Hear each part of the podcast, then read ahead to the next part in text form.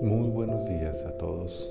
Hoy es el día martes 15 de diciembre de 2020 y este es un momento devocional para habitar en su presencia. El versículo que he escogido para esta mañana es se encuentra en Zacarías capítulo 9, versículo 12 y dice: Volveos a la fortaleza, oh prisioneros de esperanza. Hoy también os anuncio que os restauraré el doble. El contexto de este versículo es mesiánico, es decir, el tema principal del que está hablando este pasaje es del Mesías.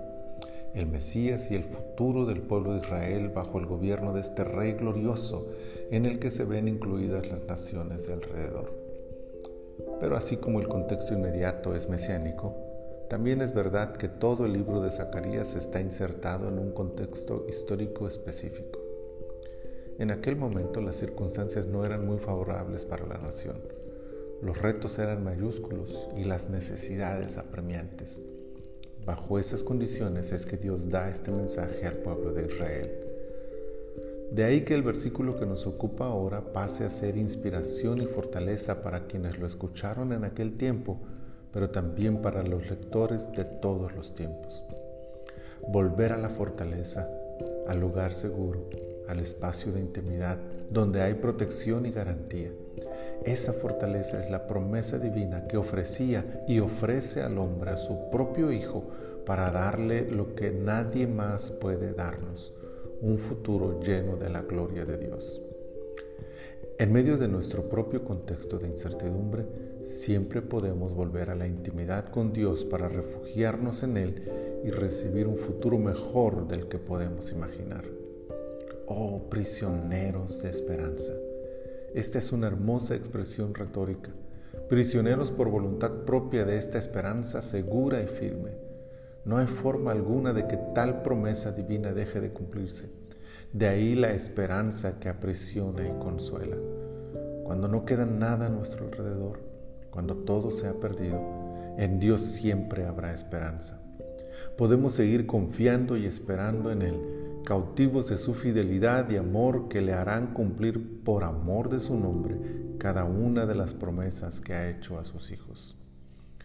Os restauraré el doble el motivo de este versículo específicamente es dar un anuncio, como dice, Dios está reconociendo aquí la necesidad del hombre de encontrar refugio en Él. Él es la fortaleza. También entiende el Señor que no hay mejor motivación que aquella que surge de la esperanza, pero tal esperanza necesita estar fundada en algo. ¿Y qué mejor recurso puede sustentar la esperanza que su promesa? En este caso, y por el contexto ya señalado, la promesa es de restauración hasta llegar a tener el doble de lo perdido. Pero la Biblia está llena de promesas que pueden aplicarse a cada situación que el Hijo de Dios atraviesa. Volvamos a Él. Refugiemos nuestro corazón acongojado en la esperanza bienaventurada que es firme según la promesa de aquel que cumple siempre su palabra. Señor, estamos en tu presencia. Haznos habitar en ti confiados y seguros. Tú eres nuestra fortaleza. Haznos mantener la esperanza viva, Señor, seguros de que tú eres fiel. Pero esta fidelidad, Señor, está fundada también en tu promesa de bendecirnos, de cuidarnos, de protegernos y de llevarnos a un futuro glorioso en tu presencia. Ayúdanos, Señor, a que esta palabra nos inspire, nos aliente, nos conforte, nos impulse a seguir adelante. Que este y todos los días tu presencia nos acompañe. Gracias, Señor. En el nombre de Jesús. Amén. Que el Señor le acompañe todo este día y que su dulce presencia sea una realidad para sus vidas. Nuestro Señor les bendiga.